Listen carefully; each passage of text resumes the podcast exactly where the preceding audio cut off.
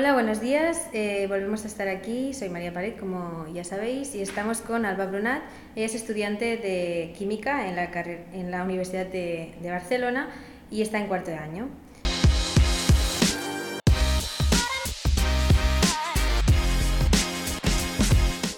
Entonces, primero, Alba, empezaremos por la introducción, donde más o menos explicaremos la trayectoria de la elección, por qué estudiaste química y no otra carrera.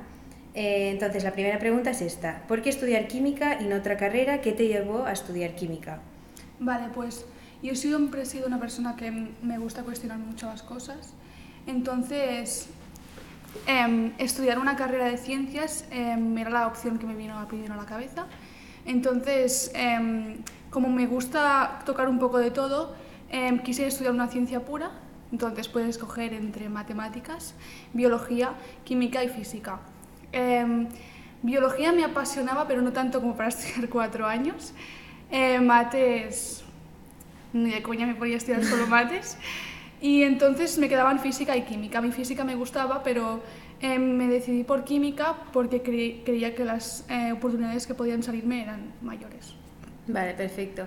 Eh, entonces, ¿qué vías utilizaste para, para, tu elección? ¿Te ayudó la escuela, la familia o fue decisión totalmente tuya? Bueno, fue un poco de todo. Primero en la escuela me hicieron un cuestionario para saber cuáles eran mis aptitudes y entonces escoger mejor pues lo que se me iba a dar mejor, ¿no? Eh, después a mi tutora fue creo que el pilar que me ayudó más, que fue era la profesora de química y siempre me había gustado mucho la asignatura. Y finalmente mis padres, porque los dos estudiaron formación profesional de química, entonces también como que le lleva un poco ya de familia. En la sangre, muy bien. Em, ¿Crees que la carrera de química es vocacional? Mm, creo que la química es una asignatura como la física o como las mates, que si te gustan lo vas a sacar bien y si no te gustan no vas, no vas a sacártelo porque tienes que estar muchas horas y tiene que gustarte lo que haces, si no, no, te lo sacas. Perfecto. Entonces pasaremos a la experiencia en la selectividad. Em, recomendaciones para los que tengan que, hacer la asignatura de química en la SELE em, para el examen, básicamente. Bueno, primero de todo, como es una asignatura de números, lo primero que recomendaría sería un formulario, em, tener al día todas las fórmulas, saber cuándo se aplican, por qué se aplican esas fórmulas, no solo saber que cuando te preguntan la constante de equilibrio tienes que usar esa fórmula, sino por qué la usas, si no, no usas otra. Eh, preguntarte eh, por qué en este ejercicio me ha dado este número negativo, este número positivo. Y eh, sobre todo hacer, hacer los ejercicios de otros años, por ejemplo, los exámenes de otros años. Y también em, cuando, cuando hagas estos ejercicios, em, ver que realmente estás entendiendo lo que estás haciendo. Es decir, que no sigas un esquema en plan, pues los, los ejercicios de tipo equilibrio químico se hacen de esta manera, ¿no? Que entiendas lo que estás haciendo. Vale, perfecto. Y sobre todo estudiar con mucha antelación, llevar la asignatura al día. Sí, de hecho ya la gente que se apunte a química para este SL tendremos a Alba Brunat como vuestra profesora, es decir, podréis preguntarle eh, todo lo que queráis. Bueno, no, en realidad. Bueno. Em, otra pregunta también era tema de si no entras a la, haces la SL y no te va bien. Em, dobles grados interesantes o posgrados que, que se pueden hacer si no entras en la carrera de química. Vale, em, yo siempre recomiendo, bueno, yo cuando fui a escoger la carrera puse química en todas las universidades que había en, Cataluña, ¿no? Vale. Que estoy estudiando. Y mm, entonces la segunda opción siempre está estudiar ingeniería química y como el primer año es más o menos lo mismo, cambiarte al segundo año. Y entonces si no entras en ninguna de las dos, que la nota es bastante baja, aquí al menos, em, a ver, siempre puedes estudiar otra cosa, en plan biología, intentar cambiarte el primer año, o física. Física lo vemos factible. Pero... Mm, porque es bastante es compatible. Sí, porque en física, bueno, digamos que en matemáticas, física, biología y química, el primer año haces matemáticas, física, biología y química. Entonces te da como más margen para cambiar. Vale, perfecto. Pero, pero aquí creo que en España las notas son muy bajas. Entonces no, vale, no hay problema. No, no hay problema. Vale, em, la segunda parte es el análisis de la carrera de química. ¿Cómo experimentaste tu primer año de carrera? Em, ¿Dificultad, nivel de exigencia? Bueno, digamos que el primer año de una carrera pura, como, como sería química, em, te intentan como hacer más llano eh, el nivel, es decir, que, que toda la, la, gente que entre en primero y que no ha hecho biología en el bachillerato, que no ha hecho mates o que no ha hecho, hecho física, eh, eh, tengan como el mismo nivel. Entonces, para gente que haya hecho las cuatro optativas, pues le, le resultará más fácil o más llevadero. Y para gente que no, pues es el momento para ponerte al día. Entonces ya empiezas segundo con la base, digamos. Y yo diría que primero no ha sido un año, bueno, no fue un año difícil, porque, bueno, yo hice las cuatro optativas, así que más o menos ya sabía de lo que hablaban. Sí que es verdad que hay gente que, por ejemplo, no hizo biología en el bachillerato y que luego la biología le costó, pero que, claro, no has visto nunca eso. Claro. Pero eso lo sacan, no es un problema. Vale, perfecto. Em, preguntas más concretas, nivel de mates eh, y física en el primer año, ¿te puedes encontrar que es difícil? O... Bueno, a ver, yo siempre, si tu primera opción es química, yo creo que vas a coger ya física y mates en el bachillerato, ¿no? Exacto. Entonces, eh, cuando, cuando empiezas la uni, las mates del primer semestre me, me parecieron fáciles, derivadas integrales vale. y algo de matrices. Y en el segundo semestre ya fue más difícil, ya fue algo que era nuevo. Estadística o en física hicimos... Bueno, es, es un, son temas diferentes. No es que sea más difícil, pero ya empiezas algo que no has hecho nunca. Entonces, si tienes una buena base en el bachillerato, se agradece porque la dinámica tienes para trabajar las asignaturas más, más bueno, te la hace hacer más asequible. Vale, perfecto. Eh, ¿Prácticas cómo son y cuándo? Vale, bueno, yo te hablo de mi experiencia.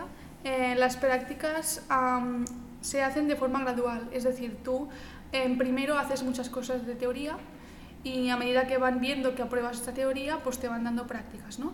Entonces, desde primero ya tienes prácticas de laboratorio, eso sí que lo haces. Y eh, bueno, es, visualmente sería como si aumentase la práctica y disminuyese la teoría que haces. Vale. Entonces, no sé, yo escogí la, la, universidad que escogí porque es la que me daba más, más horas de prácticas a la hora de, de, de prácticas de laboratorio y de tal. También es verdad que, en plan, puedes hacer menos horas en otras universidades, pero yo lo, lo, cogí como prioridad porque cuando sales a trabajar lo primero que te piden es experiencia, así que cuantas más horas en la universidad mejor. Sí, sí, totalmente. Vale, eh, tema vida social, familiar, eh, fue difícil. Eh, bueno, en todas las carreras eh, tienes que buscar un nuevo núcleo de amigos y tal. Mm. en tu caso, ¿fue fácil? a ver, mmm... la gente es llevadera. Todo. Sí, la, a ver, la gente, la gente es maja. Al, al, principio te llevas con mucha gente y al final, pues como en todas partes, pues te acabas haciendo tu grupo de amigos, que no es todo el mundo, pero que son esas personas que te acompañan y que y que bueno, sí que es verdad que son una parte importante ahora de mi vida porque llevo cuatro años con ellos sacando las asignaturas que... Claro, porque al final se, son el grupo te, con, te el que mucho, sí. con el que estudias, ¿no? Y, y yo diría a la, a la, gente que empieza que, que no tengan miedo de, de, tener nuevos amigos o de, o de socializar con la gente, porque al final es gente que ha escogido lo mismo que tú y que por lo tanto tienes muchas cosas en común con, con ellos. Totalmente. Eh, también otra pregunta, ¿pudiste combinarlo con trabajar en el primer año? Bueno, yo eh, siempre desde que acabé el bachillerato he trabajado dando clases particulares y ahora con vosotros. Y pues, a ver, yo creo que tanto trabajar como, como deporte, como lo que, lo que quieras hacer aparte de estudiar, eh, es cuestión de organizarte. Yo he podido seguir haciendo vida social más o menos, excepto cuando empiezan los finales, que es el, el, mes antes te encierras en tu cuarto y no haces nada más que estudiar. Pero... No, pero... No, no, es broma, también, también es deporte. Es broma, ¿eh? Digo yo que Y bueno, aquí estamos, nos falta un mes, falta un mes y estamos aquí. Y mm, yo diría que lo, lo, mejor es organizarse y llevar al día todo lo que te explican y, y, y así lo vas a sacar bien. Y puedes combinártelo con lo que sea. Sí, con, yo, yo, yo en mi caso, lo combino con el deporte, la vida social, con, yo qué sé... Trabajar. Con, sí, con trabajar. O sea que es cuestión de ponerse al día y de saber cuánto tienes que hacer las cosas y de hacerlas. Exacto. Eh, en cuanto a años posteriori, comentarios que tengas que añadir, es decir, sube el nivel de exigencia, qué año es el más difícil, más o menos, que puedes... A ver, yo primero ya te he comentado que lo, lo, me pareció fácil, entonces haciendo un balance ahora que estoy en cuarto, eh, diría que el, el, año que a mí me costó más fue segundo. Vale. puede que sea porque cuando empieza, porque es cuando empieza de verdad la carrera y porque tienes que hacerte un poco a ella también, tienes que hacerte a la manera de hacer los exámenes, a, a cómo te pregunta este profe, cómo te pregunta el otro y ahora ya me veo un poco más madura en ese aspecto porque claro, ya has pasado tantos exámenes que ya, ya sabes lo que tienes que hacer con este tipo de profe o con este tipo de profe. O sea que yo diría que el año más que te cuesta más podría ser segundo. Vale, perfecto. Em, y finalmente, la tercera parte de reflexión, ¿qué consejos le darías a alguien que va a estudiar química? Mm. Vale, a ver. consejo, pues a ver, que la persona que, que, si, que si vas a hacer la carrera no sea porque te, la, te lo ha dicho Manolito, porque tiene muchas salidas profesionales, porque seguro que encuentras trabajo, porque lo hace mi amiga. O sea, si estudias la carrera, que sea porque te interesa lo que vas a estudiar. Em, a ver, consejos. Llevar al día, sobre todo, yo lo, lo más importante lo veo eso, llevar al día lo que haces en clase y luego ya ponerle muchas horas tú y que si algo no te gusta, que pienses, bueno, esta asignatura la tengo que hacer, la hago, me la quito y luego ya haré otras cosas que me gusten más. O sea, siempre mantener como el objetivo de, quiero acabar esto, pero porque quiero, por ejemplo, yo tengo una amiga que hay asignaturas que las odia, pero ella entró en la carrera porque quiere, hacer, em, quiere ser perfumista, porque le gusta mucho. Entonces, ella cuando, cuando tiene problemas de, ay, tengo un bajón porque esta asignatura es un rollo, porque no me gusta, claro, ella piensa siempre, pues tengo que conseguirlo porque mi meta es esta y no tendrá nada que ver con lo que estoy haciendo ahora, ¿no? Entonces, tener una meta siempre ayuda. Exacto, sí, totalmente. Em, en cuanto a consejos, eh, alguien que dude entre estudiar química y ingeniería química, eh, si puedes explicar un poco la diferencia. Vale, em, a ver, la principal diferencia es la, el tamaño al que tú haces los proyectos cuando, cuando trabajas, ¿no? Tú en ingeniería química tocas un poco de química, saben de química, eso es verdad, pero también hacen otras cosas, en plan hacen economía o hacen diseño de la empresa, cosas así. Entonces, su fin al final, cuando acaba la carrera, es pues crear un proyecto para hacer este proceso a gran escala. Eh, en cambio, cuando tú estudias química, tocas muy bien la química, es decir, tocas mucho y sabes un poco de todo em, y tu intención al final es producir algo a pequeña escala, es decir, el químico sería la persona que, que, está en un laboratorio y que hace una reacción pequeñita para saber cómo es la reacción y el ingeniero químico es aquel que lo lleva a una industria, a una empresa y que dice, pues es, tengo que producir 30 toneladas de, yo qué sé. es como un poco la aplicación de la química. Sí, sería como coger la reacción que ha hecho el químico en el laboratorio y llevarla pues a una empresa que quiere producir 30 toneladas de lo que sea y tiene que tener en cuenta pues eso, más de economía, más de espacio, de contabilidad, todo, todo eso. Vale, perfecto. Em, em, ¿Qué habilidad o competencia crees que los jóvenes deben tener para estudiar química? Más o menos el perfil de, de un estudiante, ¿no? A ver, que sea una persona constante, eso ya lo remarco mucho, y que sea una persona que, es decir, que cuando tiene un problema no se rinde, es decir, en la carrera o en la selectividad mismo. Em, cuando estás estudiando me pasaba que tenías, tenía un problema y al principio era como, no me sale, me he rayado, no he estudiado más, ¿sabes? Tiene que ser una persona que cuando no le salga algo sea capaz de dejarlo a un lado y empezar a hacer otra cosa y, y, y luego volver a eso y hasta que te salga, ¿sabes? No dejar a medias algo en plan, no me sale, pues yo me lo explicaba al profe en clase, eso le pasa a mucha gente que estudia conmigo y, y, no es eso, tú tienes que, tienes que intentar hacer el esfuerzo, aunque te cueste o aunque te tengas que poner otro día, para entenderlo tú mismo, porque si no, luego en el examen es imposible. Ya, claro, porque te entrenas para el examen si te pasa, ¿no? No, no, totalmente. Eh, ¿Cómo percibes el mundo laboral una vez acabas la carrera? Si puedes explicar un poco las, eh, las licencias profesionales. Bueno, yo siempre digo que la química está en todas partes y que podrías acabar trabajando de cualquier cosa, yo creo puedes estar, a ver, puedes estar en, eh, en una empresa, en un laboratorio grande y estar pues trabajando de lo que sea, yo que sé, analizar no sé qué, ¿no?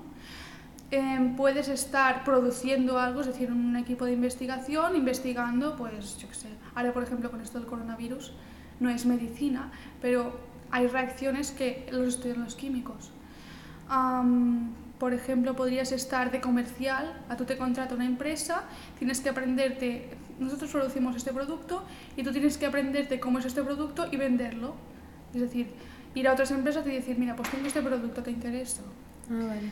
Y entonces podrías trabajar en la docencia, de profesor en la universidad, de profesor en un colegio particular, lo que sea.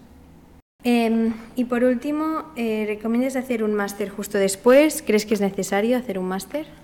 Vale, pues al ser una carrera tan general, yo em, no es que te lo recomiende, sino que creo que es necesario en el sentido de que ninguna empresa, bueno, a ver, te pueden coger una empresa, pero si tienes una especialización siempre es mejor.